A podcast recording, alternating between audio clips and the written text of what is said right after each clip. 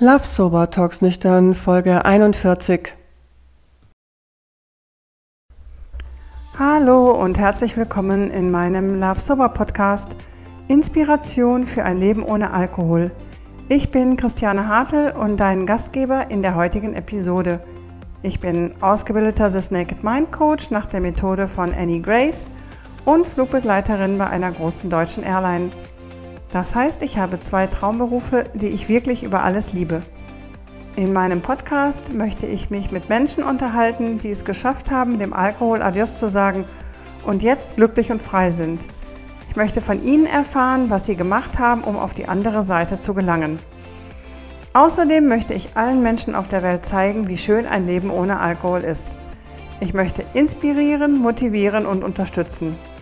Aber jetzt wünsche ich dir erstmal viel Spaß mit der heutigen Folge.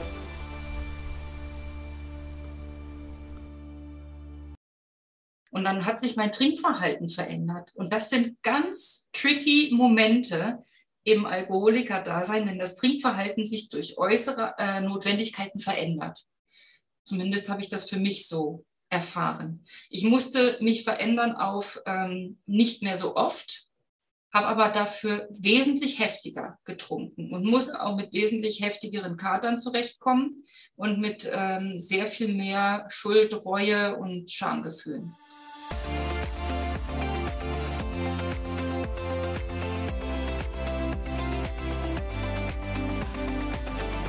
Willkommen, meine liebe Maria, und herzlich willkommen, meine lieben Zuhörerinnen und Zuhörer. Ja, ich freue mich, ich habe heute Maria zu Gast. Maria ist 41 Jahre jung und kommt aus dem Hunsrück und hat den fantastischen Quit Club gegründet. Und ähm, sie wird uns da auch davon berichten, was es genau ist. Und ähm, uns wird natürlich auch die Geschichte interessieren, wieso Maria ein Thema mit Alkohol hatte und ähm, vor allen Dingen, wie, wie sie wieder ausgestiegen ist. Hallo Maria, herzlich willkommen. Hi Chris. Ja, ja ich freue mich ganz doll über die Einladung. Ja, freut mich auch und äh, ich finde es auch immer spannend, wieder neue ja, Menschen kennenzulernen und äh, ich glaube, unsere Sober Community hier in Deutschland, die wächst enorm. Ne? Also ich, ich sehe immer jeden Tag mehr mhm. dazukommen und ähm, ich finde, das ist einfach richtig, richtig klasse. Ja, das Gefühl habe ich auch. Ich habe immer noch äh, mich selbst gefragt, ob ich mir da vertrauen kann, was äh, das Bauchgefühl angeht, dass diese Community also wächst.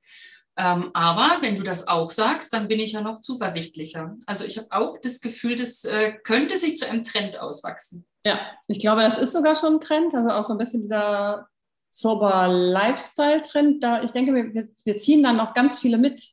Ne? Also die auch vielleicht gar nicht so ein, so ein Problem hatten wie, wie du und ich. ich ja, bitte, immer her damit. Ja, ja, ja. Ich mhm. glaube auch eher, das sind Leute, die jetzt gesagt haben, so wie ein bisschen das mit dem veganen und vegetarischen Lebensstil, die sagen, cool, ja, warum soll ich meinen Körper weiter vergiften? Und die ziehen wir auch mit.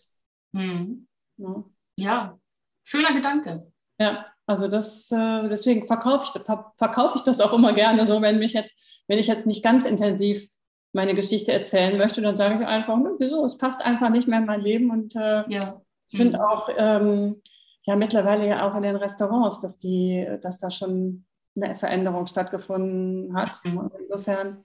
Ja, längst überfällig Zeitpunkt. auch. Ein guter, mhm. guter Zeitpunkt auch für jeden, der aufhören möchte. Ne? Aber ja. wie bist du jetzt, wie bist du überhaupt reingerutscht in die Falle? Also erzähl mal ein bisschen was so zu dir, damit die Zuhörerinnen und Zuhörer dich kennenlernen. Mhm. Ja, gerne. Wo fange ich da an am besten? Wo du ähm, möchtest. Ne? Äh, ich ich suche mir mal einen schönen Punkt in meiner Historie aus. Also ähm, ich, ich, muss eigentlich ganz von vorne anfangen. Ich habe ähm, als ein Kriterium der Abhängigkeit ja den Kontrollverlust jetzt äh, in Erfahrung gebracht beziehungsweise kennengelernt. Und der Kontrollverlust, das ist äh, ein ganz treuer Begleiter von mir. Wir sind äh, Best Buddies, seit ich 14 bin. Okay. Ich habe da wohl die Gene meines Vaters geerbt durch den ähm, Simon Borowiak, der das Buch äh, Alk geschrieben hat, weiß ich, dass äh, da genetische Bestandteile oder Dispositionen für bestimmte Enzyme, die Alkohol schneller abbauen, vererbbar sind. Und ähm, mein Vater war, ja, seit ich äh, denken kann, sowas wie äh, Spiegeltrinker, ja, auch sein Alkoholkonsum hat sich verändert im Laufe seines Lebens. War nicht, nicht immer Spiegeltrinker, das wäre nicht richtig gesagt. Er hat auch mal so dieses äh, Party- oder Kneipentrinken betrieben, so wie ich das auch lange Zeit gemacht habe. Aber auf jeden Fall denke ich, dass ich da beste Voraussetzungen genetisch schon hatte. Und ähm, ich habe äh, kein besonders äh, gesundes Elternhaus. Also unsere Atmosphäre zu Hause war sehr angsterfüllt. Und ähm, ja, ich äh, kann da auch, glaube ich, ähm, von einer äh, chronischen Traumatisierung sprechen, zu Recht. Und ähm, das hat mich so ein bisschen vorgezeichnet. Ähm, mit, diesem, mit diesen Traumatisierungen von zu Hause und mit dieser Angst im Gepäck bin ich dann natürlich auch weiter durchs Leben gegangen. Die Schule hat mich dann noch mit ein bisschen Mobbing abgestraft. Also die Schulzeit war auch nicht ganz einfach. Und ähm, als wir dann umgezogen sind von Bochum ähm, nach Hessen, ähm, Kreis Frankenberg-Eder haben wir da immer so vor uns hin gewohnt und sind dort auch mehrfach umgezogen. Ähm, da bin ich dann auf den Jugendclub in Allendorf-Eder gestoßen und ähm, ja, da erstes Bier auf, Zigarette an, obwohl ich gar nicht geraucht habe zu dem Zeitpunkt. Mhm. Total absurd, ne? Ähm, und ähm, schon war ich irgendwie sowas wie ein akzeptiertes Mitglied der Gesellschaft. Das fand ich wohl ganz spannend. Und äh, von, von da an war ich wie geheilt. Und da hat sich so künstliche Selbstbewusstseinsblase um mich herum gesponnen, die ich dann auch ganz stolz vor mir hergetragen habe. Also ich war dann einfach jemand. Und wenn auch das Feedback nur lautete, Maria, was ist mit dir passiert? Alte Socke, du säufst ja jetzt, dann habe ich mir trotzdem was drauf eingebildet. Ja, klar. Und ja, genau, so ist das. Und gerade wenn man so jung ist, mit 14 und so ähm, so abgestraft in der, in der Schule und äh, man weiß eigentlich, ich bin wer ganz anders ähm, als die, für die die Welt mich hält. Und man möchte das auch gerne zeigen. Und irgendwann glaubt man durch Alkohol die Möglichkeit dazu zu kriegen. Man fühlt sich akzeptiert und ja, der, der Rest äh, ist dann schon leider sehr stark vorgezeichnet wenn man dann nicht äh, sehr schnell, und das war bei mir eben nicht der Fall, in eine Abhängigkeit bis hin zur körperlichen Abhängigkeit abrutscht, dann kann man das eine ganze Weile lang durchziehen. Und ich habe das ähm, mit dem ähm, richtig heftig feiern, dann Wochenende für Wochenende auch und äh, phasenweise auch sogar täglich äh, trinken, das habe ich über 25 Jahre durchgezogen.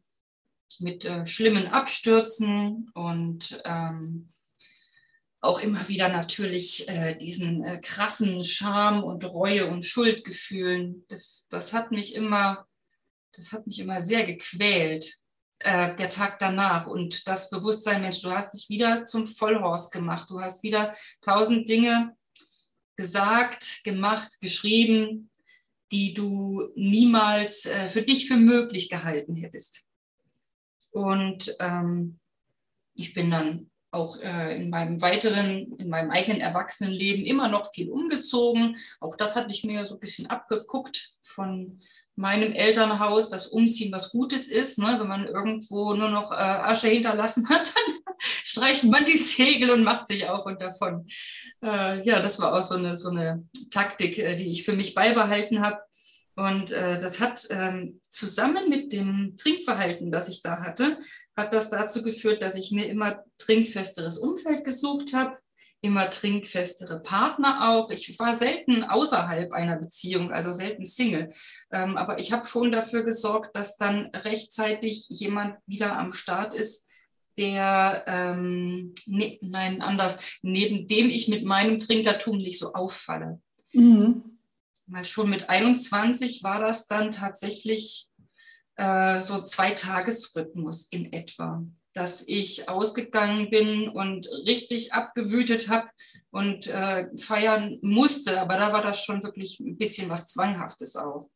Und ähm, ich habe das damals nicht realisiert, aber ich habe mir teilweise für eine Nacht bis zu drei Verabredungen verschafft. War auch kein Problem mehr für mich zu der Zeit. Ähm, ich hatte immer tausend Kontakte und ähm, man, man zieht ja die Leute magisch an, die einen ähnlichen Lebensstil für sich für gut empfinden. Ja. Ich hatte immer Trinkgesellschaft. Ne? Alleine trinken war damals noch pfui für mich. Das habe ich erst äh, später in meiner eigenen ähm, Alkoholkarriere aufgegriffen und dann äh, für gut befunden und abgesegnet. Aber äh, damals ging das für mich noch nicht und deshalb musste das eben außerhalb sein. Trinken musste immer was zu tun haben mit Feiern. Und das habe ich sehr exzessiv betrieben, so bis 30 um den Dreh. Und dann äh, wurden die Kater immer schlimmer. Ich habe gemerkt, hey, bin zu alt für den SCH-Punkt und äh, wollte das eigentlich auch gar nicht mehr so in meinem Leben haben. Ich hatte dann auch zwischendurch interessanterweise immer wieder Partner, ähm, die ganz wenig getrunken haben und ähm, wo ich mich so ein bisschen ähm, gefühlt gesund gestoßen habe. Ich habe alles abgelehnt, was die getrunken haben, falls die überhaupt was getrunken haben. Das waren ja äh, keine ja, Grauzonentrinker, so wie ich das war. Ähm, das waren ja, was den Alkohol anging, gesunde Menschen. Ähm, aber trotzdem, sobald die irgendwas angerührt haben, habe ich das immer total abstoßend gefunden und auch ähm, ja, richtig ähm, verurteilt. Mein eigenes Trinkverhalten aber in der Art nie hinterleuchtet. Mhm. Und dann äh, habe ich mich auch relativ schnell, vielleicht, weiß ich nicht, vielleicht stand da wirklich so der Wunsch dahinter, jetzt muss aber das Leben mal wieder losgehen. Aber aus solchen Beziehungen habe ich mich dann auch relativ zügig wieder verabschiedet. Und dann ja, folgte eben wieder was, was Trinkfesteres an meiner Seite. Krass, ne, wie man sich die Leute dann immer dementsprechend aussucht. Ne? Ja, das fand ich im Nachhinein auch. Das ja. fand ich wirklich erstaunlich, wie das ähm, Unterbewusstsein das schafft, sich da so einzurichten. Ja. Ich habe ja neulich den Film gesehen, Alki Alki. Ich weiß nicht, ob der dir was sagt. Habe ich den gesehen? Hm, ich glaube, aber erzähl noch mal kurz. Ja. Wenn, wenn nicht, schreib es dir unbedingt auf. Der Film ist so mega empfehlenswert. Ähm, da läuft ein gewisser Tobias mit seinem best, äh, besten Kumpel Flasche durchs Leben. Und äh, relativ schnell ist dem Zuschauer halt klar, das ist äh, Flasche ist keine reale Person, sondern ist die ähm, personifizierte Sucht. Mhm. Und der Flasche, der stiftet ihn an äh, zu ähm, feiern gehen, über den Durst trinken, ähm, krumme Deals abschließen und ja, das macht halt äh, sein, sein, sein Leben, sein Geschäft. Er ist äh, Architekt mit jemand anderem in ähm, einem Unternehmen zusammen und macht auch die Familie kaputt. Ähm, wirkt sich sehr negativ auf die, auf die Ehe und auch auf die Kinder aus. Und ähm, zusammen mit, äh, mit Flasche zieht er dann halt auch durch, nicht nur durch sein Leben, sondern auch durch die Therapie, die er dann irgendwann beginnt ähm, gegen seine Alkoholsucht. Und äh, ich fand das so interessant zu sehen, gerade dieser Part in dem Film, wo die, ähm, wo die Therapie dargestellt wird. Da hat jeder, der da in diesem Therapiezirkel mit drin ist, seine eigene personifizierte Sucht. Das ist ganz witzig, da ist eine alte Frau, die sagt dann in der, in der Runde so, ähm, ja, ich habe ja nur eine Tablette so und so am Abend genommen. Und der Arzt, der äh, sitzt dann so fürsorglich äh, hinter ihrem äh, Rollstuhl und lehnt sich dann darüber und sagt so, ja, und die zum Mittagessen und am Morgen nicht vergessen, gell? Und sie guckt sich ein bisschen verwirrt um nach hinten zu ihrer Sucht und sagt dann, ja, gut, das hätte ich schon noch gesagt.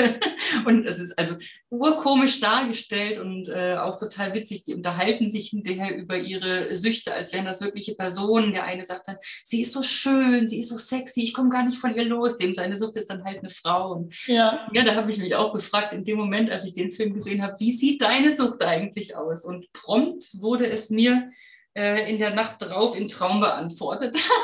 Hast du den soll, ich, soll ich dir erzählen, wie meine Sucht aussieht? Das ist eine ähm, rothaarige, die habe ich in meiner Selbsthilfegruppe geschrieben, eine rothaarige, bitchige Version von mir selbst. Und die hat mir den ganzen Traum über, hat die mir Geld in die Hand gedrückt und ich sollte davon Whisky und Zigaretten kaufen.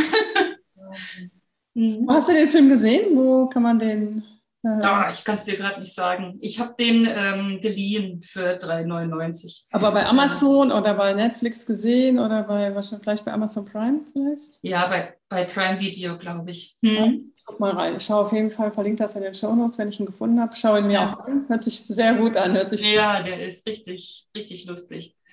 Ähm, ja, und natürlich auch ähm, spricht eine deutliche Warnung aus, ja, was, was alles kaputt gehen kann. Ja. Mhm. Auf jeden Fall. Ja, was ist bei dir alles? Ist bei dir viel kaputt gegangen oder hattest du noch aber ich glaube, du hast vorher noch die Kurve bekommen, ne? oder? Ja, ja, mit dem blauen Auge davon bekommen. Ähm, ich würde sagen, keine bleibenden Schäden. Ähm, aber was ich durchaus bereue, was ich am meisten bereue, das ist die Zeit, die ich noch ähm, getrunken habe, als mein kleiner Sohn schon auf der Welt war. Ähm, da das, das, weißt, das weißt du ja auch. Trinken macht einen garstig und unzufrieden und, und wütend. Und bei mir hat das äh, zu äh, Wutausbrüchen geführt. Und ich war wirklich eigentlich als Mutter nicht kompatibel. Muss ich so sagen. Ähm, das ist nicht so, dass da, dass da jetzt äh, Gewalt im Spiel gewesen wäre oder so. Da will ich mich jetzt nicht äh, schlechter machen, als ich bin. Aber ich war äh, immer gereizt. Und ähm, wenn irgendwas passiert ist, was, was, was mich überfordert hat, dann bin ich bald hysterisch geworden. Und der Kleine kann ja damit gar nichts anfangen, ne? wenn, wenn die Mutter auf einmal da ausrastet und vor sich hin tobt und äh, mit, mit der Situation einfach nicht mehr klarkommt. Und das ist weg, seit ich nicht mehr trinke. Ne? Das ist äh, so erstaunlich, was das alles in, im Oberstübchen umkrempelt und wie gelassen ich jetzt mittlerweile ans, ans Leben, ans Muttersein und auch an das Familienleben insgesamt herantrete. Wie alt ist dein, dein Kind jetzt oder dein, dein Sohn, ne? Sohn, mhm, der ist jetzt äh, zweieinhalb und als er zwei war, habe ich aufgehört zu trinken. Mhm. mhm. Ja, man ist jetzt auch viel ruhiger. Also ich war auch genau wie du sagst, ich war auch bei meinen Kindern ja gereizt und hatte auch, hatte auch einfach keine Geduld.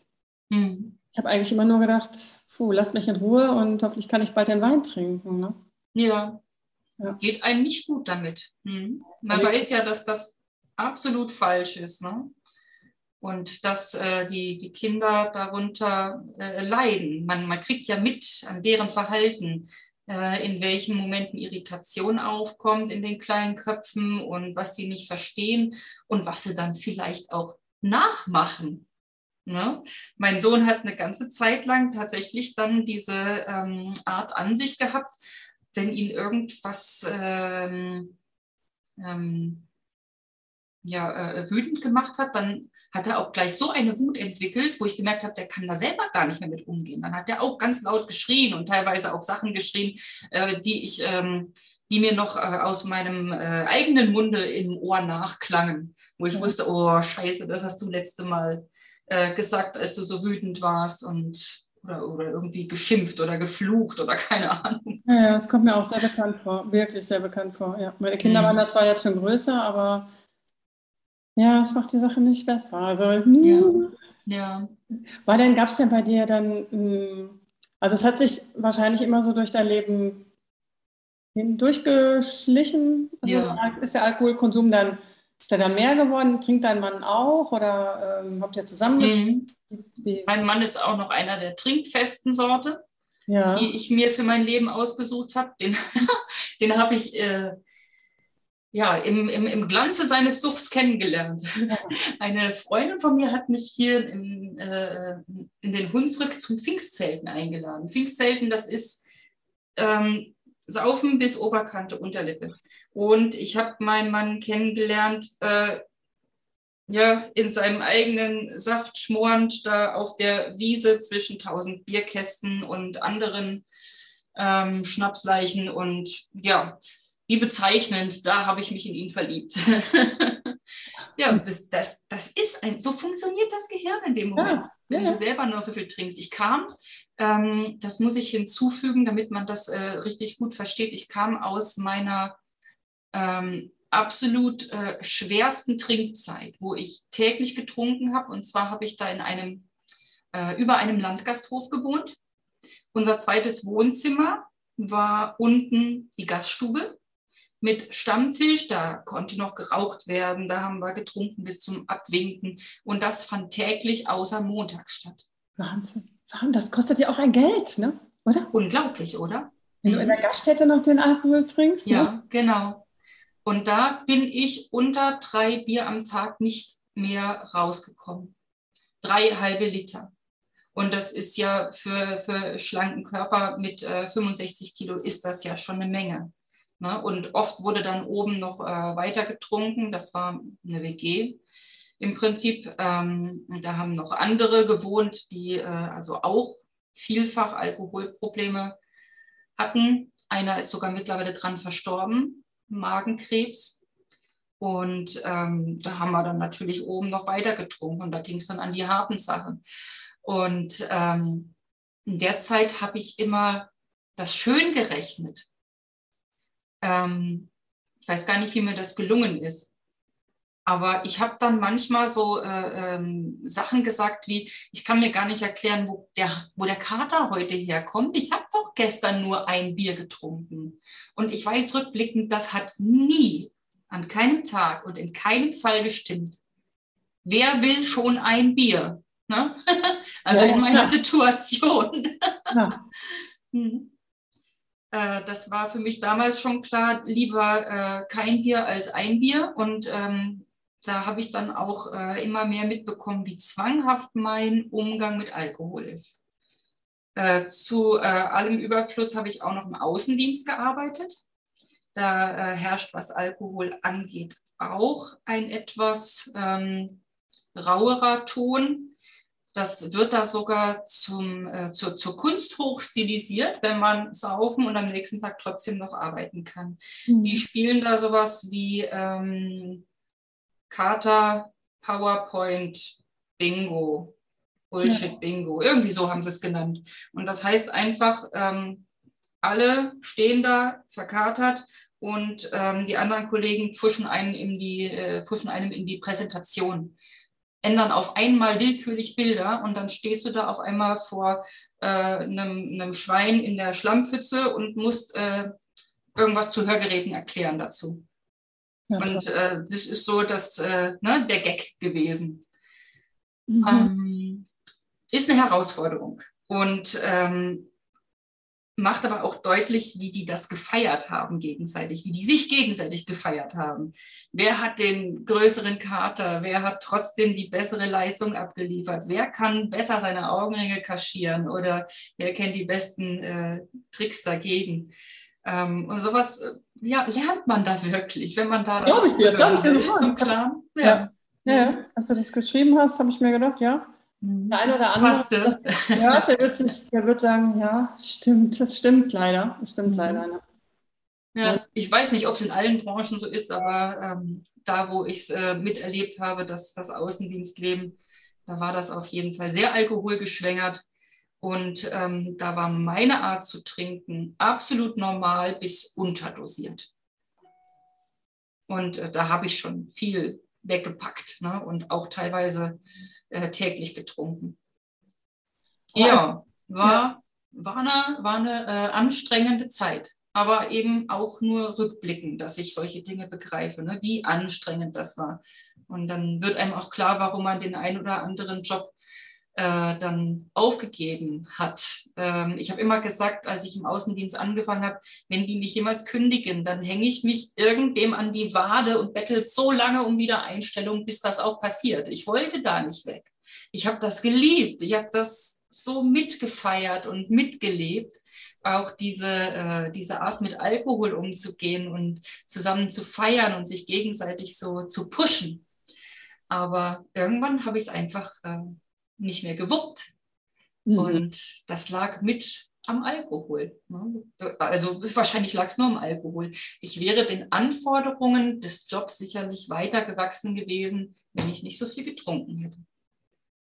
Bist du dann auffällig geworden? Also bei dem, oder was heißt auffällig geworden? Hast du den Job dann verloren im Außendienst oder wie? Nicht durch Alkohol, nein, ich habe selbst gekündigt, aber ähm, Auffälligkeit gab es sehr wohl. Ich habe dann irgendwann eine Krankschreibung für über zwei Monate wegen Burnout gehabt und da steckte auch ähm, der Alkohol dahinter. Da steckten dann ähm, Besäufnisse dahinter oder äh, aber alleine mal kurz die Minibar plündern in irgendeinem Hotel, wo ich war und am nächsten Tag nicht einsatzfähig sein. Mhm. Und ähm, natürlich ist da auch einfach ganz viel Mist dann passiert. Unpünktlichkeit, Unzuverlässigkeit und äh, dass man einfach seine, seine Sachen nicht mehr beisammen hat, geschweige denn überhaupt in der Lage ist, was zu erzählen. Ich hatte immer so Kater, wo ich äh, mich wirklich von innen nach außen gekrempelt habe. Ich habe den ganzen Tag teilweise nur Magensäure gespuckt und dann noch irgendwie ähm, Schulungen bewältigen, ist unmöglich. Ja, klar. Mhm. Mhm. Und du hast dann von, von dir aus gekündigt und hast dann. Mhm, genau, das war nicht lange nach dieser Burnout-Krankschreibung, dass ich dann gemerkt habe, das, äh, das passt für mich nicht mehr. Ich habe es natürlich auf die Anforderungen des Jobs geschoben, aber ähm, es war ganz klar auch der Alkoholkonsum, der mich da reingerissen hat. Mhm. Mhm. Ja, und wie ging das dann weiter? Du hast ja über dem Gasthof gewohnt und dann hast du deinen Mann kennengelernt. Ja, genau. Und der jetzt im, also, im Hunsrück. Und ich nehme an, du wohnst jetzt im Hunsrück, also bist du Richtig? Ja, genau. Ich hatte dann irgendwann ähm, das, das äh, Leben im Landgasthof beendet, bin äh, zu meinem äh, jetzigen Mann hierher gezogen. Äh, den habe ich ja da auf diesem ähm, dreitägigen Pfingstbesäufnis kennengelernt und mich ja unsterblich in ihn und seine Trinkfestigkeit verliebt. Und wir haben Nägel mit Köpfen gemacht. Wir sind total schnell zusammengezogen, obwohl ich ja bei Stuttgart gewohnt habe und er hier im Hunsrück. Also es war auch noch ein Umzug ähm, notwendig, aber da war ich eh nie zimperlich. Das habe ich äh, ja mal so nebenbei gemacht. Und ähm, dann war der Gasthof halt weg. Und dann habe ich, als ich hier war, aber gemerkt, ähm, so regelmäßig trinkt der Marc gar nicht. Und ähm, irgendwie brauchte ich zumindest die erste Zeit mehr und habe dann, ich habe dann auch das, schon das Gefühl gehabt, dass ich ähm, Besäufnisse so ein bisschen versucht habe zu provozieren. Wir haben hier schon trinkfeste Gesellschaft im Überfluss. Daran hat es nie gemangelt. Aber ähm, die sind, und das habe ich vorher nicht gewusst, nicht so hart drauf, wie ich das gewesen bin zu dem Zeitpunkt. Erst recht nicht täglich. Das war hier nicht Usus. Und ähm, deswegen musste ich mich so ein bisschen umschauen, wie regel ich das für mich. Und dann hat sich mein Trinkverhalten verändert. Und das sind ganz tricky Momente im Alkoholiker-Dasein, wenn das Trinkverhalten sich durch äußere äh, Notwendigkeiten verändert. Zumindest habe ich das für mich so erfahren. Ich musste mich verändern auf ähm, nicht mehr so oft, habe aber dafür wesentlich heftiger getrunken und musste auch mit wesentlich heftigeren Katern zurechtkommen und mit ähm, sehr viel mehr Schuld, Reue und Schamgefühlen. Und die erste Zeit, äh, als ich hier war, als ich so ein paar von diesen krassen Abstürzen, die ich ja so von mir auch noch gar nicht kannte, hinter mir hatte, habe ich dann das erste Mal zu meinem jetzigen Mann gesagt, da stimmt doch was nicht. Ich bin doch Alkoholiker. Das geht doch alles überhaupt nicht mehr, was ich hier tue und habe mich also massiv angezweifelt. Gleichzeitig auch ihn. Ne, das war wahrscheinlich für mich äh, und meinen Seelenfrieden zu dem Zeitpunkt notwendig, dass ich äh, ihm gesagt habe, und du trinkst auch zu viel, also so nach dem Motto. Ähm, aber ich habe keine Konsequenz draus gezogen an der Stelle. Bin dann relativ bald schwanger geworden und dann war ja sowieso ohne Frage Abstinenz angesagt, für die Dauer der mhm. Schwangerschaft zumindest. Ähm, diese Abstinenz war aber eine absolut unreflektierte. Ähm, ich habe mich nicht damit auseinandergesetzt, auch mit äh, meiner, meinen vorherigen Scham- und Reuegefühlen nicht und mit dem Empfinden, Alkoholikerin zu sein. Habe ich nicht mehr drüber nachgedacht. Ähm, für mich war erwiesen, ich habe kein Problem damit, weil ich kann ja auch einfach, wenn ich schwanger bin, Knipp aufhören. Und ähm, danach hat sich mein Trinkverhalten nochmal verändert. Genau, also wir waren ja bei dem Thema Schwangerschaft und da hatte ich jetzt nochmal die Frage auch, äh, weil das bei mir auch so war. Ich habe dann während der Schwangerschaft, während beiden Schwangerschaften nicht getrunken und habe aber danach gleich wieder angefangen, noch ein bisschen gestillt, ohne Alkohol und das Stillen hat aber auch nicht so funktioniert, wahrscheinlich, wahrscheinlich auch aus weil ich zu nervös war oder schon an den Alkohol gedacht habe, nehme ich mir auch ein bisschen übel. Und ähm, wie war das bei dir dann? Also hm, ich habe äh, nach der Schwangerschaft gestillt auch. Ah, und jetzt kommt, die Rechnung geht nämlich gar nicht auf. Ich habe zweieinhalb Jahre gestillt, war aber nur ein Dreivierteljahr nach der Schwangerschaft noch abstinent. Gruselig, oder? Naja, der, der Alkohol, der ist dann bestimmt. Ja, das dürfen wir Ja, mit Sicherheit. Ne? Ich habe ich hab manchmal bestimmt, ähm, weiß ich nicht, so anderthalb Liter Bier Intus gehabt und habe trotzdem noch gestillt. Ich weiß von mindestens zwei Malen noch, äh, so ganz äh, äh, schwammig, wo es auch mehr Alkohol gewesen sein muss. Peinlich, schlimm, mhm. ja, bereue ich ganz furchtbar. Mhm. Ähm, ich habe aber natürlich als, ähm, als Mutter, als frisch gebackene Mutter, nicht mehr die Möglichkeit gehabt, täglich zu trinken. Das mildert das etwas zumindest. Mhm. Ich habe ähm, dann sehr viel, ähm, ja, seltener natürlich, also noch viel seltener diese, diese radikalen Abstürze gehabt. Und äh, ansonsten bin ich dann irgendwann tatsächlich dazu übergegangen, schon tagsüber zu trinken. Deswegen sage ich, das sind so ganz kritische, fiese Momente, wo sich das Trinkverhalten ändert. Die Sucht sucht sich ihren Weg. Da kannst du nichts machen. Mhm. Wenn du das nicht reflektierst und wenn du das nicht irgendwie mit einem, mit einem Zipfelchen Verstand noch begreifst, was da gerade passiert, dann bist du dem ausgeliefert. Das ist so krass. Ja. Und ich habe dann äh, teilweise beim Flurfegen oder so, ne? Oder beim, beim Putzen, habe ich schon mal, habe ich schon mal mir was gegönnt. Ja, das, ja, ja, klar. Ja. Ich habe mir auch ständig irgendwo was gegönnt, ne? so mhm. zwischendurch, wenn es irgendwie ging. Ne? Und ich glaube, die, die Sucht, die ist so hinterlistig, so wie du sagst. Ne? Mhm. Ich finde da schon, ja, die, mh, die macht sich schon bemerkbar. Ne? Ja. Und ich hatte dann auch irgendwann Sorge, dass es wirklich, dass es wirklich steil bergab geht. Ne? Mhm, genau. Du wahrscheinlich auch, ne? Dass Richtig. Du hast, so, weil jetzt, in welche Richtung geht es jetzt? Ne? Richtig. Und das war mein Punkt und so wie ich das aus äh, deinen ähm, Texten äh, und Podcasts äh, mhm. mitbekommen habe, war das bei dir auch der Punkt, wo ich gedacht habe, nein, so nicht, nicht mit mir. Mhm. Und äh, jetzt muss was passieren. Ja. Und äh, selbst wenn ich das alles noch so oft rekapituliere oder erzähle oder äh, auch schreibe, ich habe ja selbst auch so einen kleinen Mikroblog, ähm, das geht mir nicht so in den Kopf über, dass ich wirklich tagtäglich sagen kann oder behaupten kann, ich bin überzeugt davon, dass ich ein Problem mit Alkohol habe und nie wieder trinken darf. Und das ist immer noch das Suchtgedächtnis, das mir einredet, so schlimm war es doch nicht, jetzt könntest du doch mal langsam wieder. Und findest du nicht auch, dass du langsam ein bisschen übertreibst? Ne? Ganz schön perfide. Ja, ich weiß nicht, also bei mir ist es halt schon ein bisschen länger her. Ich hatte letzte Woche auch ähm, auf meinem Flug ein Gespräch mit den Kollegen. Die haben auch gesagt, ja, das war doch da sicher gar nicht so schlimm.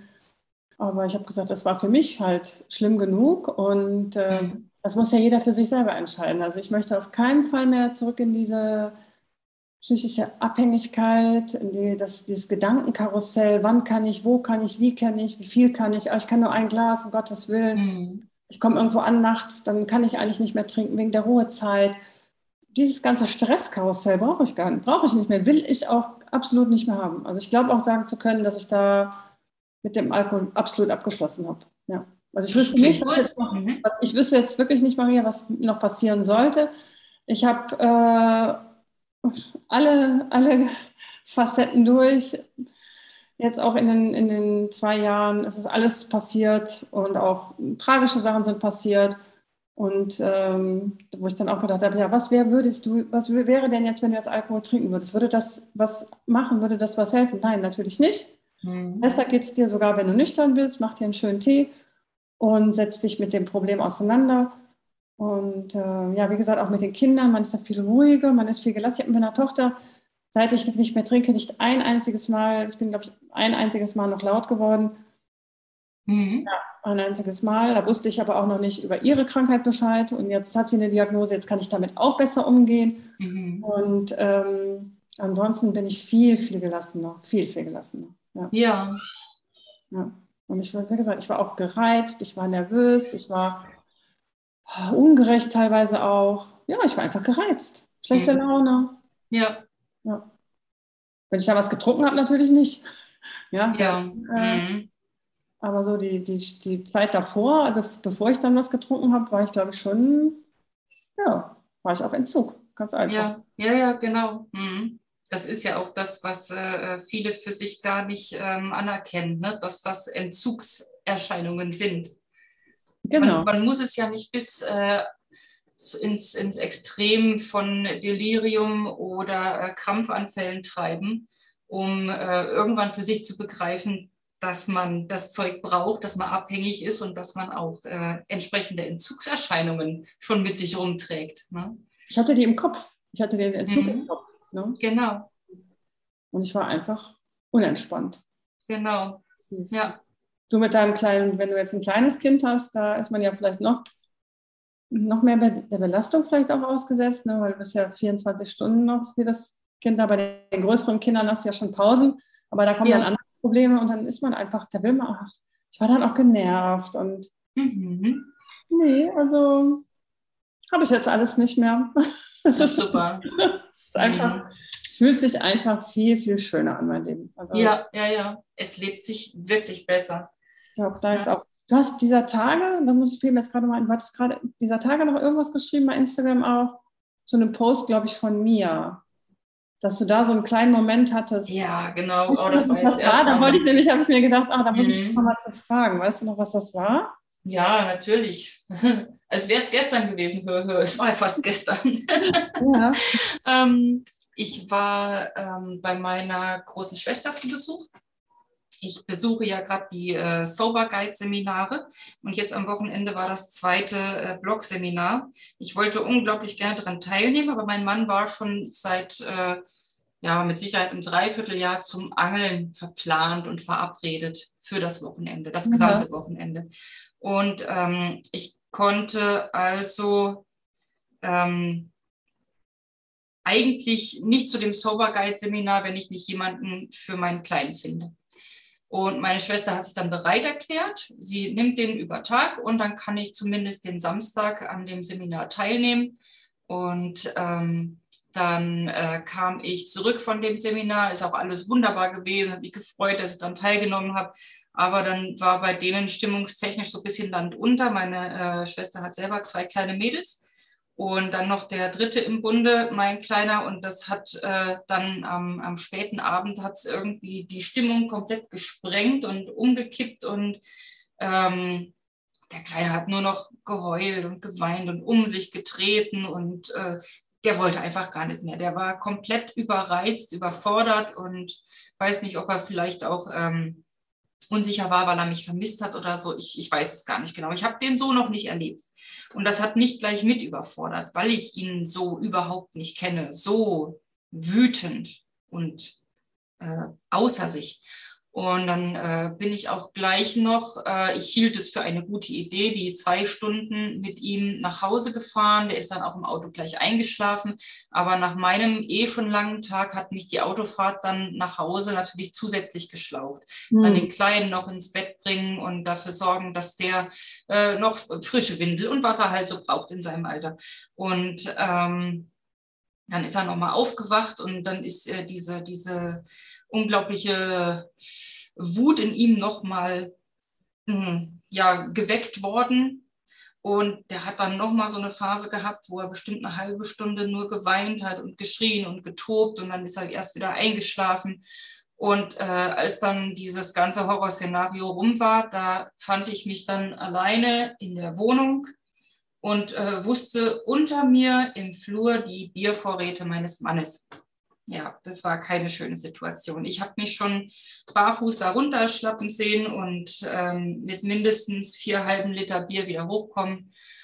Und ich habe dann ähm, zum Handy gegriffen. Es war schon sehr spät. Ich habe dann in, mein, äh, in den, in den äh, Gruppenchat meiner Selbsthilfegruppe ähm, geschrieben und habe dann sowas geschrieben wie, mir geht es gerade so und so und ich verschaffe mir gerade Zeit über das Tippen hier und äh, ich freue mich, wenn noch jemand wach ist und wenn nicht, äh, dann macht euch keine Sorgen, wenn ihr morgen aufwacht und das äh, erst dann lest, dann ist bestimmt alles gut mit mir. Und da war aber zum Glück noch jemand wach, sogar zwei aus der Gruppe. Ähm, die dann noch äh, ja so mit mir das, das ausgesessen haben. Wie geht's dir jetzt? Was denkst du jetzt? Äh, du weißt schon, dass wir jetzt die Tür zu deinem Zimmer abgeschlossen haben, du kommst da nicht raus und sowas halt. Ne? Und das war, das war wirklich äh, hilfreich, diese, diese kleine Selbsthilfegruppe. Also die, ah, die machen mich fertig, die Leute. Die sind, die sind so gut einfach, die sind so wertvoll. Ich habe äh, hier um mich herum ähm, niemanden, der meinen äh, Lebensstil oder mein derzeitiges äh, Herzensthema teilen würde. Und da bin ich einfach auch so, so, so dankbar um diese kleine Gruppe. Und das sind alles ganz wundervolle, hochreflektierte Menschen, die meine Problematik auch teilen, ähm, auch ähm, sich aus der äh, äh Gray Area befreit haben, im Alleingang, die meisten auch, ja. Eine ist dabei, die äh, besucht Selbsthilfegruppen, aber ansonsten ganz ähnliche Geschichten wie die meine und ja, da können wir uns halt super austauschen. Aber super, ne? dass du das, äh, ja, erstmal, dass du die Gruppe hast. Also ich meine, da muss ja jeder so seinen Weg finden. Ich habe meine beste Freundin, die Silke, wir haben, sind das ja dann auch gemeinsam äh, durchgegangen und telefonieren auch ähm, ja, fast täglich, würde ich sagen, auch super Austausch. Aber das hatte ich vielleicht an dem Abend ja aufgefangen. Ne? Ja. ja. Ich ja. gerettet hat. Ich glaube schon, dass du gut aufgestellt bist. Und ähm, das wird aber immer weniger. Das wird dann mit der Zeit immer weniger. Vor allem, du siehst ja auch, wie gut es dir geht, wie gut es hm. dir mit deinem Sohn geht. Und ähm, ja. Ja, mit, mit allem, ne? Das, das, zieht sich ja, das zieht sich ja durchs komplette Leben, diese, dieses äh, ach, ne, ich, ich sage immer, lebe das, äh, lebe dein bestes Leben. Ne? Das, das ja. ist wirklich so. Ich bin jetzt total entspannt, was Arbeit angeht. Vorher immer vom Ehrgeiz zerfressen, von einem Burnout in den nächsten, weil ich es einfach nicht lassen konnte. Ähm, dieses nicht Nein sagen können und dieses äh, für, für jedes Projekt zu haben und ja, gib mir mehr, ich kann noch was, ich bin noch belastbar und ja, mittlerweile habe ich äh, habe ich rausbekommen, dass ich ähm, hochsensibel bin, dass ich äh, meine Grenzen habe, dass ich auf mich aufpassen muss. Und ähm, ich halte das ein für mich. Ich mache jetzt auch mal einfach einen Mittagsschlaf. Ja, auf jeden Fall. Auf jeden ja. Fall. Also ich habe äh, gestern auch, das auch wie meiner Freundin erzählt, wir sind, äh, wir waren gestern, in, also ich hatte eine Fünf-Tagestour, ich bin fünf Tage geflogen Plus meine Tochter äh, ist in die Klinik gekommen, das alles zu organisieren. Und bin dann, war gestern noch in Frankfurt mit der Tochter von meinem Freund in einem Museum. Wir haben einen schönen Tag gehabt, aber ich bin dann nachmittags, sagte meine Freundin, ja, kommt doch noch zu uns in den Garten. Dann habe ich gesagt, nee, wir sind, glaube ich, schon, wir sind schon auf dem Weg zu Hause, äh, nach Hause. Und ich habe mich dann hingelegt. Ich war einfach müde. Also der Körper, ich lasse das auch zu. Mhm. Mein Körper hat gestern zwei Stunden, drei Stunden einfach nur Couch gebraucht. Ja. Und dann, on top bin ich noch um 10 ins Bett gegangen und habe noch bis na gut, bis 7 Uhr durchgeschlafen. Also ich, ich mache mich auch nicht, ich mache mich nicht kaputt und ich höre ganz genau auf meinen Körper. Und wenn der schlaft, wenn der sagt, er braucht Schlaf, der braucht Ruhe, dann gebe ich dem die auch. Und ähm, mhm. jetzt sind wir nochmal, ich muss da jetzt nochmal nachfragen, du hast ja deinen Mann dann kennengelernt. Jetzt bin ich ja noch neugierig, der trinkt ja noch, glaube ich. Und mhm. ähm, wie ist der denn jetzt mit deiner Entscheidung? Also du hast dann ja gesagt, so, ich trinke nicht mehr. Ja, das habe ich äh, am 2. Äh, Dezember 2021 beschlossen. Ich trinke nichts mehr. Es gab einen äh, äh, finalen Absturz. Das war eigentlich ein äh, unglaublich lustiger Abend. Ne? Das war so der Vorzeigealkoholabend. Aber was mich daran sehr besorgt hat, ähm, zusammengenommen mit den Abstürzen, die davor natürlich stattgefunden haben, war, dass ich äh, in dem Restaurant ein äh, unfreiwilliges Nickerchen gemacht habe zu etwas späterer Stunde ist mir der Alkohol so zu Kopf gestiegen, wir haben Sake getrunken. Ah. und es hat äh, natürlich unglaublich reingehauen und irgendwann bin ich da einfach eingeschlafen und ähm, vom äh, Weg nach Hause weiß ich auch nichts mehr. Und äh, ja, wie das so ist, ich äh, hatte anscheinend auch noch ähm, mit meinem äh, Mann Schäferstündchen, weiß ich auch nichts mehr von. Und das sind so Momente, ja, ich kann heute noch nicht richtig drüber lachen, Chris. Sorry jetzt, ja, ich war aber, du hast es so süß gesagt. Mhm. Ja, nee, aber ich, ich, ich, würde das auch verstehen, wenn, wenn das ähm, von außen so wirkt, als äh, wäre das was, was ein bisschen amüsant ist oder nein, so. Nein, ne? nein, aber das ist ein ganz schlimmes Gefühl. Das ist mir so peinlich und ähm, ich habe das jetzt äh, Premiere auch noch niemandem erzählt, außer jetzt hier gerade. Aber es hat mich so, es hat mich so geritten. Du hast mich so, so ein bisschen geführt. Und, ich kann es auch ja. rausschneiden. Ne? Nee, kannst, brauchst du nicht machen. Brauchst du nicht machen. Das ist kein Problem. Okay. Aber ähm, das sind so die peinlichsten Momente und das sind ja auch die Momente. Deswegen lass es ruhig drin. Das sind die Momente, die mich dazu bewogen haben, abstinent zu werden. So was wollte ich nicht mehr für mich. Ne? An meinem Kleinen irgendwie vorbeigeschleppt werden in ein anderes Zimmer, volltrunken, damit der mich überhaupt nicht erst zu Gesicht bekommt oder aber betrunkene Schäferstündchen oder was auch immer. Nein, das geht nicht. Das ist furchtbar. Sowas kann man sich selber nicht antun. Ja, ähm, auf jeden Fall habe ich dann am, am Tag drauf natürlich unter Einfluss eines äh, auch wieder ähm, schrecklichen Katers für mich beschlossen, nee, jetzt muss was passieren. Und äh, in erster ähm, Instanz habe ich erstmal diesen, ähm, der hieß damals noch nicht so, diesen Quick Club eröffnet. Das hieß äh, ursprünglich das Format, äh, wie trinkst du denn? Und ich habe so eine Art äh, Mikroblog auf Telegram angelegt, wo ich einfach äh, gesagt habe, das ist doch, das ist doch bescheuert, dass Alkohol so ein großes Tabu ist in unserer Gesellschaft, aber so viel Schaden anrichtet. Und ich habe zu dem Zeitpunkt noch tatsächlich und ernsthaft daran geglaubt, dass wenn alle mehr darüber reden würden und alle ein bisschen mehr aufeinander aufpassen, dass man das dann in den Griff kriegen kann und dass dann so etwas wie ein gemeinschaftliches, kontrolliertes Trinken möglich wäre. Ja? Mhm. Ich hatte eine Vision. Ja, die hatten wir alle schon mal. Kommt mir bekannt. Echt? ja. Wie schön.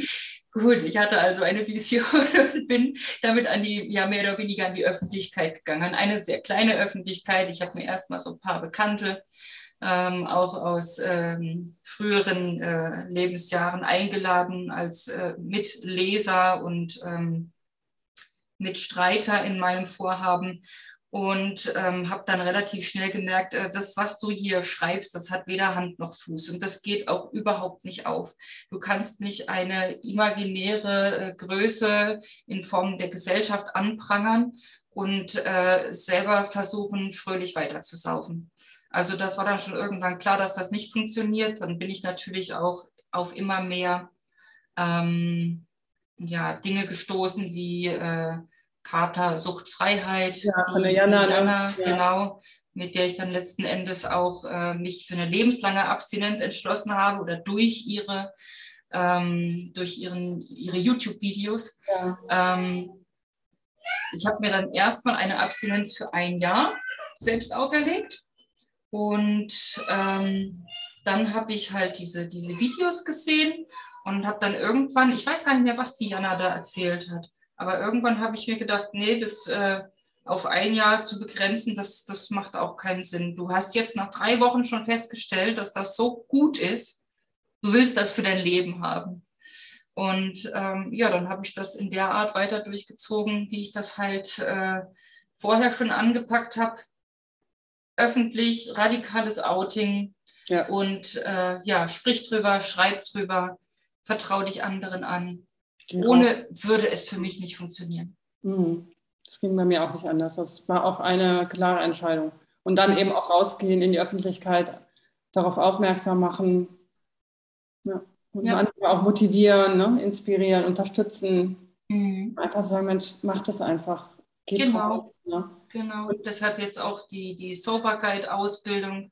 Und dann mache ich ehrenamtlich ähm, ja, telefonische Beratung zum Thema werde ich mich auf Grauzonentrinker spezialisieren. Das kann man bei den Sober Guides machen. Da kann man okay. äh, seine persönlichen Themen angeben in seinem Profil. Ja. Und dann wird man eben auch gezielt von den Menschen angerufen, die sich da angesprochen fühlen und die sich damit identifizieren können. Ja, das finde ich toll. Ich hatte ja den Horst gestern im Podcast, der ist ja mhm. auch Sober Guide. Also wer sich jetzt dafür interessiert, der kann sich dann bitte an Maria wenden. Das verlege ich dann auch alles in den Shownotes oder an den Horst, mhm.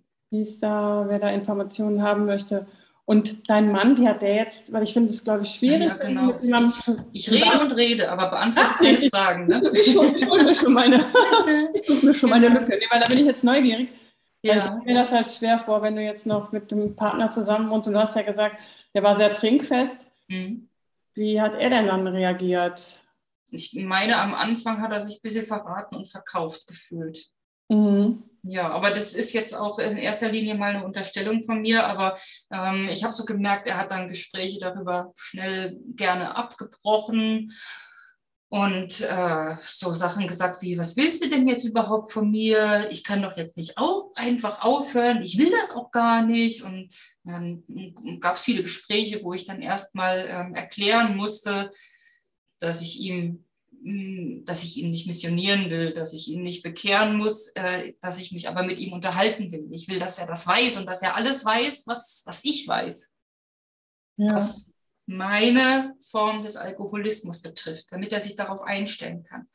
Und das hat jetzt aber wirklich, ähm, ja, bestimmt drei Monate gedauert, bis äh, der Marc irgendwann mal von sich aus gesagt hat, wenn ich das höre, irgendwas hatte ich ihm da erzählt, ich glaube von äh, der Nathalie Stüben äh, aus einem Podcast, aus der Podcast-Folge von ihr. Und er sagte, wenn ich das jetzt höre, dann verstehe ich, warum du so in Gefahr bist. Und das war für mich so der Punkt, wo ich gemerkt habe, ah, es hat Klick gemacht bei ihm.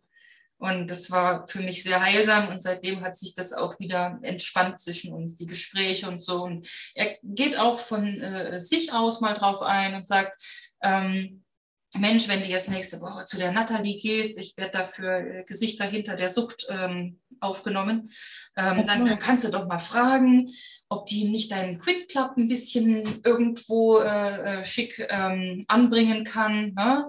Ähm, da, da ist doch auch schön, wenn du dann mal mehr Mitglieder hast und so. Ne? Sag ja, durchaus. bin also offen für seine Vorschläge auch und äh, für seine Ideen, was das angeht. Und vor allen Dingen bin ich dankbar, dass er sich dem Thema jetzt ähm, auf diese offene Art widmet. Mhm. Aber der Anfang war steinig. Ja. Aber trinkt er noch in deiner Gegenwart oder macht er das was aus? Ist das, ähm Er fragt vorher. Das finde ich schon okay für mich. Ähm, ich muss zwar noch ein bisschen für mich überlegen, äh, gerade in Anbetracht äh, jetzt der vorletzten ähm, gefährlichen Situation nachts, ähm, ob ich äh, den Haushalt nicht zu einer äh, sicheren Zone erklären möchte und das irgendwie mit ihm versuche zu planen und in die Wege zu leiten. Das Bier ist ja immer noch im Hausflur gestapelt. Ähm, aber wenn, wenn er jetzt selbst was trinken will, wenn er sich zum, zum Grillen ein Bier dazu holt oder so, dann fragt er mich vorher. Mhm. Ja, das finde ich ja super toll. Also das finde ich total klasse. Na, das ist schon großes Kino. Ja. Mhm. Ja, ist auf jeden Fall. Ich glaube, das ist auch nicht überall so. Also wir trinken ja beide nichts. Das ist natürlich der Idealfall, wenn wir mhm. gemeinsam aufhört. Das ist natürlich ein Traum. Ja. Aber Aha. ich will auch keinen missionieren. Also bei mir, wir haben auch noch Alkohol hier, der ist ja umgezogen. Mhm. Ich warte immer noch, dass der irgendwann mal getrunken wird, sonst schmeiße ich ihn wirklich demnächst in, wirklich in den Müll. Ja. Weil ich will ihn nicht verschenken und ähm, es kommen komischerweise keine Leute mehr, die noch trinken. mein, unser, unser Umfeld hat sich da auch total geändert. Oder ja. Mhm. Bin ich auch froh drüber. Und ähm, ja, also wie gesagt, wenn jetzt jemand aber hier was trinken möchte, dann wäre das jetzt auch für mich kein Problem. Also da, oder mhm. wenn wir essen gehen, da sind Leute dabei, die, die einen Wein trinken oder ein Bier trinken. Ja, nee, sowas würde mir auch nichts ausmachen. Mach aber jetzt habe ich überlegt, ich hatte am 18. Mai Geburtstag, den habe ich bewusst nicht gefeiert ich fühle mich noch nicht danach, Leute mit Alkohol zu bewirken. Ja. Da habe ich für mich eine Grenze gezogen. Ne? Das ist auch eine gute, ein gutes Thema. Da hatte ich letztens hat mich auch eine, wie sagt man das, eine Followerin hat mich gefragt, was ich denn machen würde. Mhm. Ähm, sie hatte nämlich auch Geburtstag, ja, du warst das nicht, und sie hatte Angst vor der Geburtstagsfeier. Mhm. Also ich hätte A, ich habe ihr, glaube ich, auch geantwortet, äh, ich hätte A, die, die Geburtstagsfeier nicht ausgerichtet, weil im, gerade am Anfang bin ich mir die Nächste. Also dann, dann mhm. geht es um mein Befinden. Und wenn ich mich nicht wohlfühle damit und die Leute vielleicht heraussetzen, voraussetzen, dass ich Bier, Sekt, Wein kaufe, so wie früher auch, und ich das aber noch nicht will, bin ich ja in einem Konflikt. Ja. Also warum soll ich was tun, was ich gar nicht will? Mhm. Und ähm, wenn ich den Leuten das dann ehrlich sage, dass ich gerade, dass ich aufgehört habe, dass ich noch, dass ich mich noch nicht so bereit fühle, wer das nicht versteht, der versteht mich ja auch nicht. Richtig. So. Also das ist meine ganz persönliche Meinung, die ich hier wiedergebe. Ich hätte A, die Geburtstagsfeier genauso wie du nicht ausgerichtet. Mhm. Und im nächsten Jahr hätte ich dann vielleicht gesehen, da mache ich mir jetzt noch gar keine Gedanken drüber. Ein Jahr kann, das ist eine lange Zeit, was da noch passiert. Das mache ich sowieso nicht. Und ich hätte genauso entschieden wie du. Mhm. Ja. Achso, ja. Und ähm, nehmen wir jetzt mal an, du machst die Geburtstagsfeier, willst ja keinen Alkohol mehr ausschenken. Warum auch? Würdest du jetzt zum Beispiel Zigaretten im Haus haben, nur für die Raucher? ja, witzig, witzig hat, ja, aber. Hat auch jemand dann geschrieben, hat dann gesagt, mhm. ja, es wäre genauso, als wenn ich jetzt Zigaretten zu Hause hätte für die, für die Raucher. Ja. Mhm. Also Rauchen ist für mich eine Droge. Ja. Alkohol konsumieren ist auch eine Droge. Fehlt ja nur noch, dass ich ein bisschen Koks zu Hause habe. Ja, genau. Heroin mhm. noch in der Schublade. Ne? Mhm. Nee, es gibt bei mir, also angeboten, sage ich jetzt mal, wird bei mir nichts mehr. Ja. Mhm. Ja, ich finde das goldrichtig so. Mhm. Es geht um einen selbst und es geht darum, dass man sich damit wohlfühlt. Ja. Und, wenn ich das jetzt noch drei Jahre durchziehe, egal. Ich hatte ja das Glück, dass ich da in der Pandemie aufgehört habe. Mhm. Und äh, in dem Moment, wo dann die Restaurants aufmachten und die Bars und die Kneipen, war ich mir super, war ich schon durch mit allem. Mhm. Aber selbst wenn nicht, dann hätte ich wirklich äh, rück, dann hätte ich mir überlegt, ist es mir den Abend, ist es, bin ich schon gefestigt, wegzugehen? Und ja. Leute zu sehen, die da ganz viel Wein trinken und vielleicht meinen ehemaligen Lieblingswein. Ja, ja, genau. Es sind manche Leute, die, die sehen das so locker. Die sehen, ähm, nee, die sehen das nicht locker. Ich glaube, die sehen die Gefahr nicht gerade am Anfang. Also am ja. Anfang würde ich sagen, muss man ganz vorsichtig sein und ja. vielleicht sollte man dann auch mal ein paar Monate wirklich das als Projekt Nummer eins sehen, mhm. die, das Aufhören oder das alkoholfrei sein und äh, das nicht unterschätzen. Also ja, sagt, auf jeden Fall. Soll man mhm. Kneipen gehen, soll man in Restaurants gehen, in die man, also ich habe dann auch, bin dann auch nicht mehr in die, in die Restaurants erstmal gegangen, wo ich früher Wein getrunken habe. Mhm. Und erst als ich mich richtig wohlgefühlt habe, dann habe ich mir andere Lokale in Mainz rausgesucht. Und habe dann mhm. einfach, weil ich ja dann auch andere Getränke bestellt habe, war das für mich wie ein neuer, neuer Ort, neue Rituale, alles ein bisschen verändert. Und jetzt, ja, jetzt, jetzt ist mir das jetzt bin ich gefestigt. Aber so in der ersten Zeit finde ich super, dass du den Geburtstag, dass du das, oder ich hatte auch eine Frau, so Freundin, die hat dann was anderes gemacht. Die hat dann ihre Freundinnen, glaube ich, zum Kaffee eingeladen oder hat ein mhm. Äh, Spa-Event, hat die zum Spa-Event eingeladen. Mhm. so, ist oh, das schön, ja. ja. so ist das gar nicht aufgefallen. Ich dachte, dass ja. ich nicht mehr trinke. Ne? Ich habe gesagt, komm, wir treffen uns alle in der Sauna, ich lade euch ein. Super. Ne? Ja, perfekt. Hm den Trick merke ich mir. Mhm. Ja, also ich würde nichts machen, nur um damit, ach, damit ich so den, Schein wahre. Nee, habe ich auch ja. noch nie gemacht.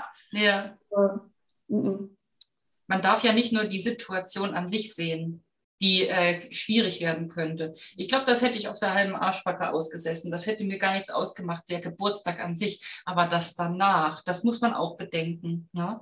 Was danach dann für Fragen in einem aufkommen, wenn man wieder alleine ist mit dem Thema und mit sich und oh, die anderen haben doch auch getrunken, vielleicht haben noch, äh, hat noch irgendjemand einen unbedachten Witz gerissen darüber oder keine Ahnung.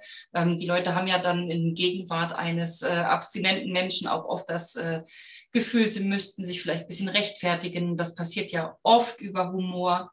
Und das bleibt ja alles irgendwo hängen. Und wenn nur ähm, ein Drittel von dem, was so gesprochen wurde zum Thema, bei dir im Kopf hängen bleibt, dann sitzt du da nach deinem eigenen Geburtstag und denkst dir, hm, was war das denn jetzt für ein D-Zug, der da gerade über mich gerollt ist? Also so habe ich es mir vorgestellt. Und das wollte ich auch einfach Super. für mich nicht. Ne? Total richtig gemacht, also absolut richtig. Und äh, aber ich habe sowieso, mir ist, es, mir ist es relativ egal, was andere denken. Mhm. In dem Moment entscheide ich, was ist für mich gut, was ist für mich wichtig und wie geht es mir gut. Ja. Und gerade am Anfang der Nüchternheit bin ich, war ich die Nummer eins und äh, hat, gut, hat gut funktioniert. Also den Tipp kann ich weitergeben. Was würdest du denn unseren Zuhörerinnen so als Tipp geben mit auf die Reise jetzt ein bisschen so zum, zum Abschluss? Hast du noch ein, ja, vielleicht einen Tipp oder? Mm, ich habe äh, heute was für meinen ähm, Mikroblog formuliert. Äh, aus gegebenem Anlass. Ich wurde vor ein paar Tagen ähm, im privaten Rahmen gefragt, ja, wie kommt man denn jetzt davon los? Ja, diese klassische Frage, äh, die so die Erwartung in den Raum stellt, hast du jetzt nicht mal irgendwie eine Pille, einen Satz, der mir weiterhilft, irgendwie eine Sache, die ich tun kann, damit das jetzt ein Ende hat. Kurz mhm. und schmerzlos. Ne? Und dann habe ich mir ähm, über diese äh, Frage einfach mal ernsthafte Gedanken gemacht, ob man das irgendwie in Worte fassen kann. Und ich bin tatsächlich auf einen Punkt gekommen, von dem ich glaube, dass der jedem am Anfang weiterhelfen wird. Und zwar habe ich geschrieben, widme dich 90 Minuten am Tag dem Thema du und dein Verhältnis zu Alkohol. 90 Minuten am Tag. Und dann wird sich der Rest ergeben daraus. Das war nämlich im Prinzip das, was ich gemacht habe. Beschäftige dich damit, setz dich damit auseinander. Was hast du da für Gefühle? Was äh, äh treibt dich um? Was, was bewegt dich? Was äh, besorgt dich? Und mach dich einfach erstmal schlau. Wo kommt das her? Wie wirkt Alkohol eigentlich? Was gibt es für äh, Mechanismen der Sucht?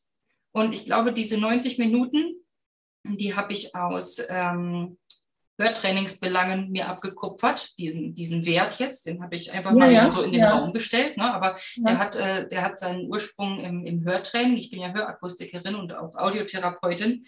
Und ähm, um so ein paar Synapsen im Gehirn neu zu schalten, ähm, braucht es eben diese Zeit pro Tag am Anfang, damit man, damit man reinkommt, damit man Land gewinnt, damit man ähm, irgendwie eine Basis erreichen kann. Eine Basis, die man dann im Anschluss festigen kann.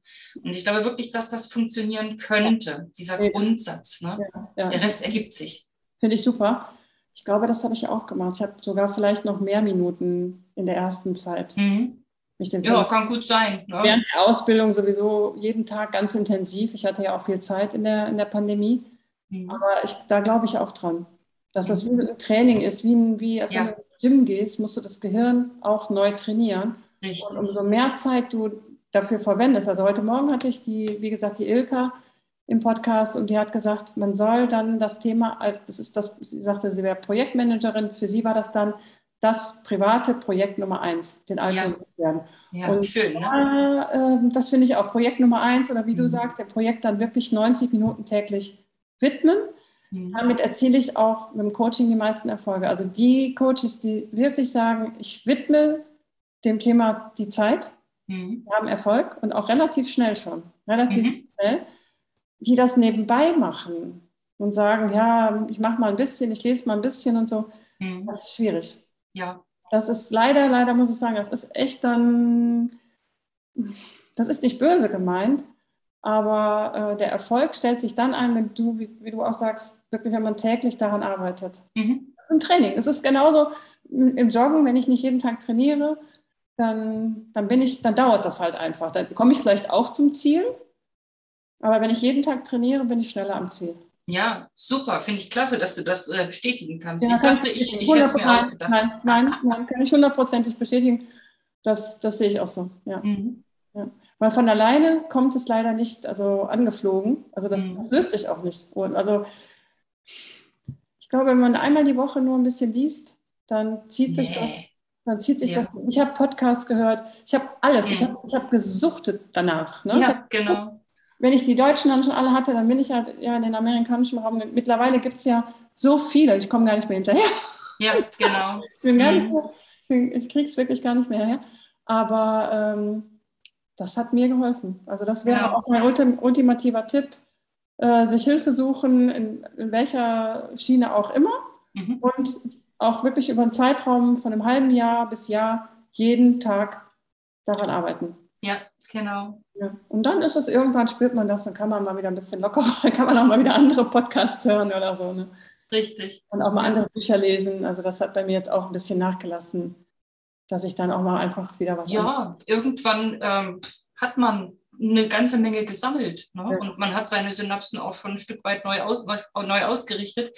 Man muss dann nur auf sich aufpassen, was äh, wieder diese ähm, erneute Gehirnwäsche angeht. Das hört ja nicht auf. Ne? Du wirst ja überall mit Alkohol konfrontiert und das wird auch äh, sehr wahrscheinlich so bleiben, bis ja. auf weiteres. Und da muss man halt auf sich aufpassen, dass man dann nicht irgendwann wieder ähm, so ein paar fixe Ideen im Kopf hat, wie zum Beispiel, ach, jetzt könntest du doch mal wieder, ähm, die einfach nur daher kommen, dass du jetzt, was weiß ich, drei Tage lang Pfingstzelten warst oder so. Ja, vielleicht mal unaufmerksam, ne? Und man ja. war vielleicht ein bisschen unaufmerksam und schwupps, ne? Und mhm, genau. der, klopft der Alkohol wieder auf die Schulter.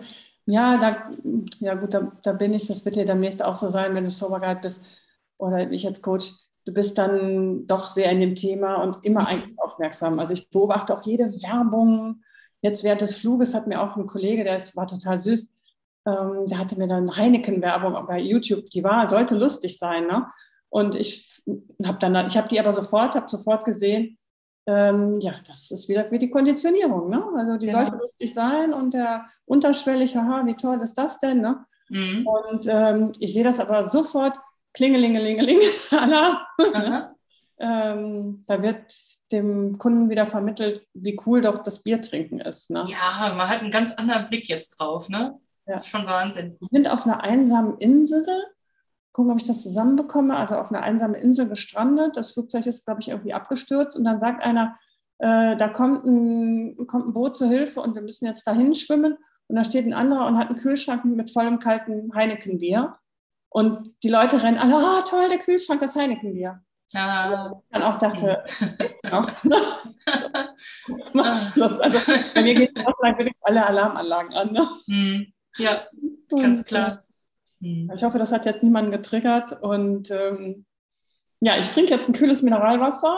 Ja. Und, und hm. was Bei uns in der Selbsthilfegruppe ist Gewürzmilch ganz schwer im Kommen. Oh, was ist hm. Gewürzmilch? Erzähl noch mal kurz, was Gewürzmilch ist warme Milch mit einem äh, Gewürzpulver, da ist drin äh, so, so, so, so Pfefferkuchengewürz. Was, was, was ist denn da alles drin? Anis, äh, also dieses Sternanis, Zimt und ähm, Kreuzkümmel und ja, so diese, diese etwas winterlicheren. Gut. Das trinke, ich dann, trinke ich dann im Herbst. Jetzt im Moment, glaube ich, habe ich mehr so die Gelüste ja. auf was Kaltes. Sehr schön. Maria, es war mir ein Vergnügen. Ähm, in den Shownotes werde ich alles verlinken. Sag noch mal kurz, wo dich die Zuhörerinnen finden zum Abschluss. Auch bis überall, habe ich. Ne? Genau. Ich habe alles fein säuberlich äh, unter einem Linktree zusammengefasst. Und äh, mein Linktree äh, ist der Linktree und dann kommt dieser Slash und dann quit unterstrich club. Linktree slash quit-club. Und da findet man alles. Das ist ein ganz rundes Paket geworden mittlerweile. Ich habe Spotify-Playlist, ich habe mein Mikroblog, ich habe die Quit-Links. Da habe ich eben diese ganzen Links zusammengetragen, einschließlich Super. deinen und die Nathalie und die Jana und alle, die helfen können im, im Web, sich mit dem Thema seriös Mega. auseinanderzusetzen. Mega. Ich finde das ganz toll. Ich danke dir. Und ich, ich werde dir verlinken. Und ähm, ja, ich freue mich. Liebe Grüße an deinen Mann, an deinen, deinen Schatz. Ja. Und ähm, ja, wir arbeiten zusammen. Ich finde das total großartig. Und äh, ja, ich freue mich, dass du mein Gast warst. Danke dir. War sehr schön. Danke, Maria. Ja, kann ich auch nur sagen. Tschüss. Tschüss. Tschüss.